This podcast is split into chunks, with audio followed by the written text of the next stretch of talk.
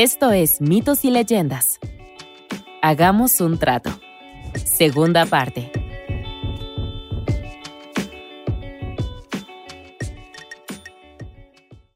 Nuestro siguiente relato nos muestra por qué es mala idea hacer un trato con el diablo, aunque no creo que necesitemos una historia para saber eso. El herrero había hecho un trato con el diablo. No era para ser rico o poderoso, sino para convertirse en el mejor de su área. El maestro de todos los maestros. Quería que la gente lo supiera. Las reglas del trato eran que durante siete años sería el mejor herrero del mundo pero luego el diablo vendría y se lo llevaría. Había firmado el acuerdo y al día siguiente colgó un letrero sobre su puerta. Aquí habita el maestro de todos los maestros, decía con una sutil tipografía dorada y gigante. Es decir, si sabes que el diablo viene por ti en siete años, ¿por qué perder el tiempo con humildad? Meses después, Dios y San Pedro paseaban juntos por la Alemania medieval. Su conversación se detuvo en seco en el momento en que vieron el letrero. Suspirando, llamaron a la puerta del herrero. Maestro de todos los maestros, ¿eh? Eso es lo que dice, dijo el hombre con orgullo. Pero si no puedes leer, tendrás que esperar a que alguien más lo deletree por ti. Estoy ocupado siendo increíble en mi trabajo. En ese momento, antes de que el señor respondiera, Entró un hombre con su caballo y le pidió que reparara sus cerraduras. El herrero miró el pizarrón cubierto de solicitudes de trabajo abiertas y negó con la cabeza. Estaba bastante ocupado ese día. Pero Dios respondió. ¿Te importa si lo hago yo? Preguntó, y el herrero, todavía sin reconocer a Dios Todopoderoso mirándolo, dijo, Seguro. No había nada que este extraño sorprendentemente radiante pudiera hacer para estropear tanto unos cascos que el maestro no pudiera arreglar. Dios sonrió y se puso a trabajar. Para sorpresa de todos, no se molestó en quitar las cerraduras de las pezuñas del caballo. En cambio, zafó una de sus patas como si fuera un juguete barato. El caballo ni siquiera se dio cuenta, y Dios caminó hacia el horno y metió la extremidad dentro. Continuó reparando el zapato antes de volver a montarle la extremidad sin que el animal sintiera dolor. Luego repitió el proceso con las tres patas restantes. El cliente se fue lleno de gratitud, sin palabras. Eh, no eres un mal herrero después de todo, comentó el hombre. Ah, ¿realmente lo crees? respondió Dios. Sonó un golpe en la ventana y una anciana asomó la cabeza por el marco. Era la madre del herrero. Venía a decirle a su hijo que la cena estaba lista. Saludó sosteniéndose de la pared con una mano debido a que estaba encorvada y débil. Mira esto, dijo Dios sonriéndole al herrero. Suavemente levantó a la madre del herrero, dio un par de pasos y la arrojó al horno. ¿Qué estás haciendo? gritó el hijo, pero no pudo quitar del camino al brillante visitante para sacar a su madre. Sin una palabra, Dios giró a la mujer en el fuego, golpeándola con un martillo de vez en cuando. Minutos más tarde, extendió una mano y salió del horno viva. Sin embargo, lo más asombroso fue su apariencia. Ilesa y joven de nuevo, incluso más joven que su hijo. Su piel tensa brillaba mientras sus mejillas dibujaban una sonrisa. Por favor, todos pasen a cenar, dijo efusivamente. Durante la comida, el herrero admitió que este extraño era mejor en su oficio, sin duda. He aprendido mucho de usted. Gracias, dijo y prometió hacer un buen uso de sus nuevos conocimientos. Fue entonces cuando escucharon a alguien afuera. Era otro cliente. Aunque ya era tarde, el herrero aceptó el trabajo. Después de todo, acababa de presenciar una forma más eficaz de errar un caballo. Puedes esperar aquí, trató de decirle el herrero al hombre, pero el cliente negó con la cabeza. Regresaría en una hora más o menos. Y entonces el trabajador llevó al caballo al establo. Durante diez minutos trató de jalar la pata del animal, pero no se movió. ¿Cómo la había sacado el extraño? Quizás fue su agarre. Se sacudió y volvió a ponerse en posición. Si no podía quitarle la pata al caballo, ¿cómo podía probar su nueva técnica de herrado? Después de varios tirones más, el herrero se cansó de perder el tiempo y fue a buscar su hacha. Le tomó una buena hora y media, pero eventualmente el herrero pudo calmar al dueño del caballo. Sí, su caballo estaba muerto, pero estaría bien, le aseguró al cliente. Hubo muchos más relinchos y brincos cuando el trabajador intentó quitarle las patas que cuando las metió al horno. En realidad se habían quemado bastante rápido. Ahora, ¿podría pagarle el precio de un caballo y medio para arreglar el asunto? Después de todo, era probable que la mala prensa le causara estragos a su presupuesto. El herrero estaba más que feliz de limpiar y deshacerse del caballo muerto gratis. Limpiándose la sangre de las manos, cerró el granero y comenzó a caminar de regreso a la casa. Aún estaba confundido y quería otra oportunidad. Había una anciana cojeando, mendigando y pidiendo limosna a extraños en la calle. Sí, era exactamente lo que necesitaba. La anciana, sorprendentemente, había luchado bastante cuando el hombre la llevó adentro como un saco de harina. Era por su bien, trató de explicarle por encima de sus gritos y gruñidos. Si ella se quedara quieta, vería que él simplemente iba a arrojarla al horno, tal como el extraño había hecho ese mismo día con su propia madre. Voy a hacerte joven otra vez, razonó. Lo vería muy pronto pero ella no lo vio de la misma manera. Y cuando sus gritos en medio de las llamas finalmente cesaron, el herrero vio por qué. Para su horror, la mujer no había rejuvenecido, se había ido. No desapareció, por supuesto, se convirtió en un montón de cenizas y escombros en los bordes del horno. Eso no estuvo bien, dijo una voz profunda. Era Dios parado en la puerta. Dímelo a mí, Estuvo de acuerdo el herrero antes de darse cuenta de que el extraño se refería a los restos de la mujer. Ya estaba vieja, trató de justificarse. Probablemente nadie se preocuparía por ella o esperaría que regresara a casa. El herrero se aclaró la garganta y empezó a hablar sobre su trato con el diablo.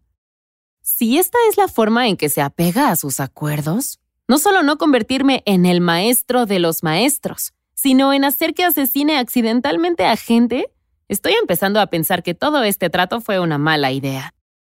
En ese momento el vidrio cayó de los ojos del herrero y se dio cuenta de que estaba de pie ante Dios mismo, con San Pedro a su lado. El Todopoderoso miró amorosamente al herrero y le preguntó, Si pudieras tener tres deseos míos, ¿qué desearías? Ahora, es difícil saber si nuestro herrero es increíblemente inteligente o todo lo contrario, porque miró a Dios y dijo, Si me das tres deseos, te diré lo que desearía. ¿Puedes imaginarte a Dios poniendo los ojos en blanco y dándole tres deseos al herrero? Por supuesto, ya había anticipado lo que el joven diría. Al final fueron deseos extrañamente específicos. Primero, deseo un árbol de peras con poderes mágicos frente a su casa. Cualquiera que subiera al árbol no podría bajar hasta que el herrero lo dijera. Después pidió una silla de la que no pudieras pararte, a menos que el herrero lo dijera. Su último deseo fue un monedero de acero. Todo lo que entraba no podría salir, a menos que el herrero lo dijera. En ese momento, San Pedro rompió el silencio. Los deseos del herrero eran los peores deseos del mundo. Eran terribles. En la presencia de Dios mismo, ¿por qué pedirías esas cosas? ¿Qué pasó con la gracia de Dios, la buena voluntad o, no sé, perdón por matar a una anciana hace 10 minutos? Debemos tener en cuenta que la historia original no aborda las consecuencias de la muerte de la anciana. Nos gustaría pensar que Dios la devuelve silenciosamente a la vida después del encuentro con el herrero pero la historia no nos dice nada de eso.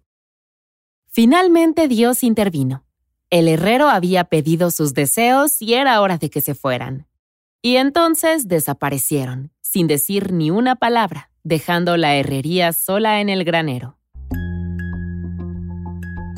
Seis años después, el herrero estaba trabajando en una herradura cuando escuchó un golpe en la puerta. Era el diablo, listo para llevárselo. El herrero se puso de pie lentamente. sabía que hoy sería el día. ¿Podría terminar este último zapato en su último caballo? Solo tomaría unos minutos, y mientras tanto había un peral maduro afuera. Si el diablo tenía ganas de treparlo para tomar una pera de la parte superior, el herrero saldría en breve. La fruta fresca era muy tentadora. El diablo inclinó un sombrero imaginario y salió en busca de peras. Escaló el árbol con facilidad, arrancó la pera más madura y se atoró. El diablo se sentó en el árbol todo el día, en contra de su voluntad, hasta que el herrero finalmente dejó el taller. El diablo gritó de inmediato. ¿De qué se trata esto, hombre? Ah, el herrero lo lamentó mucho. La herradura fue más complicada de lo que pensaba, pero no debería tomarle mucho tiempo más. Quizá otros cuatro años. Un grillo chirrió en el fondo mientras el diablo fruncía el ceño a la herrería. Puedes esperar en el árbol cuatro años, amigo, ¿no? El herrero sonrió. Por supuesto que no puedo, explotó el diablo. Tenía tratos horriblemente unilaterales que hacer y no podía perderse los concursos de fumar. Duh. Pero fue una lástima para el diablo porque el herrero no estaba dispuesto a ceder. A menos que pudieran hacer un ajuste a su pequeño trato. ¿Qué tal si el diablo se va y vuelve en cuatro años? De lo contrario, el herrero se vería obligado a dejar al diablo en el peral hasta entonces. Así que el diablo estuvo de acuerdo. El trabajador lo dejó ir y porque el diablo tenía honor, no se llevó al herrero y se retiró. ¿Puedes ver a dónde va esto? El diablo regresó cuatro años después y el herrero parecía estar trabajando duro en la misma herradura que antes. Ah, pero ya casi terminaba, en serio mientras puedes ir por algo de fruta. El diablo y el hombre se miraron fijamente, hasta que ambos se soltaron a reír apuntándose el uno al otro y al árbol como amigos cercanos haciéndose bromas entre sí. ¿Eh? ¿Eh? Buena esa, ¿no? ¿No? Ok, entiendo. Daba igual porque el herrero ya le había cogido al diablo algunas peras frescas. Ten, ¿por qué no te sientas en esa silla? Cómoda, ¿verdad? Ok, el hombre volvería en un momento. Y cuatro años más tarde, el diablo volvió a aparecer en el establo del herrero. Y estaba listo para ir directo al asunto. Ahora sí, no se sentaría, no perdería el tiempo. Sin letras chiquitas. Se acabó el tiempo del herrero. Y nuestro héroe estuvo de acuerdo. ¿Qué? Sí, es verdad. Dejó sus herramientas y se fue voluntariamente con el diablo. Parecía que finalmente se había quedado sin juegos. Mientras el diablo y el cautivo caminaban, el herrero le hizo small talk. Literalmente comenzaron a hablar de cosas pequeñas, una de ellas sobre el diablo. Déjame aclarar esto. ¿Puedes cambiar de tamaño? preguntó el herrero. Había oído hablar de esas cosas, pero todavía le parecía difícil de creer. El diablo le lanzó una mirada retadora. Lo dudo, dijo el herrero y se cruzó de brazos. El diablo se detuvo en seco. Oh, claro que podía hacerlo, y podía probarlo también. De acuerdo. El herrero le apostó al diablo que ni siquiera cabría en su monedero. Diez minutos más tarde, el herrero volvía a casa con el diablo encerrado en su monedero. Se metió al taller y cerró la puerta. Era una lata que siempre se le cayeran las monedas de ahí, dijo en voz alta. Tal vez debería soldar la cerradura. Lo dejó en el borde del horno y esperó a que se pusiera rojo. El pequeño diablo había gritado todo el tiempo, pero cuando su prisión comenzó a calentarse, realmente comenzó a chillar. ¿Qué era eso? El herrero deseaba ayudarlo, pero el diablo conocía el dicho. ¿Cómo era? ¿Al hierro candente batir de repente? La cerradura del monedero era de acero, pero quizá aún aplicaba. Deberíamos comprobarlo dijo y fue a buscar su mazo. Después de solo tres golpes, el diablo prometió, de nuevo con honor de diablo, no volver a acercarse nunca más al herrero. El hombre fue liberado para siempre de su deuda, ya no le debía su alma al diablo. Y entonces el diablo se fue, aún ardiente y muy quemado, sin querer ver al herrero nunca más. Fue entonces cuando nuestro protagonista vio sus errores se arrepintió de sus malas decisiones, buscó la gracia de Dios y vivió una vida piadosa. Es broma. No, el hombre continuó haciendo las mismas cosas que siempre había hecho, aunque sí dejó de meter gente al horno. Ahora, la mayoría de las historias sobre el diablo siendo engañado terminan aquí. El protagonista logra la libertad y los cuentos normalmente no abordan lo que sucede a continuación. Pero así es como difiere esta historia. A medida que el hombre envejecía, finalmente se dio cuenta de que necesitaba enmendar las decisiones de su vida. Se encontró en una encrucijada entre ir al cielo o al infierno, que estaba en la Alemania medieval, por cierto e inmediatamente supo a dónde ir. Debía disculparse con el diablo. En diez minutos estaba de vuelta en la encrucijada porque, aparentemente, el diablo le había cerrado con candado las puertas del infierno al herrero. Bueno, tal vez eso era algo bueno, pensó. Se dirigió al cielo entonces. Pero tomó su mazo. Incluso antes de que el hombre llegara a las puertas, pudo ver la larga fila de personas esperando para entrar al cielo. Una cara familiar apareció a la cabeza de la fila. Era San Pedro. Estaba abriendo la cerradura. Aprovechando su oportunidad, el herrero arrojó su mazo a la puerta sin seguro, y las puertas de hierro se abrieron de par en par. Entre el caos y la curiosidad con respecto a quién lanzaba martillos en el cielo, el hombre corrió hacia la puerta. ¿Logró entrar? La puerta se balanceaba ligeramente y San Pedro se rascaba la cabeza. ¿Qué sucedió? Algo se sentía diferente y nadie volvió a ver al herrero.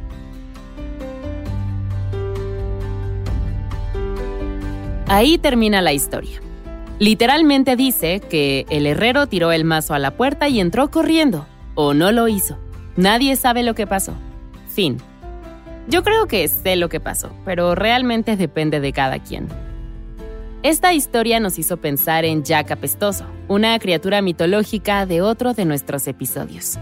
Es posiblemente la inspiración para la calabaza de Halloween, en inglés Jack O'Lantern. También engañó al diablo para que lo dejara en paz.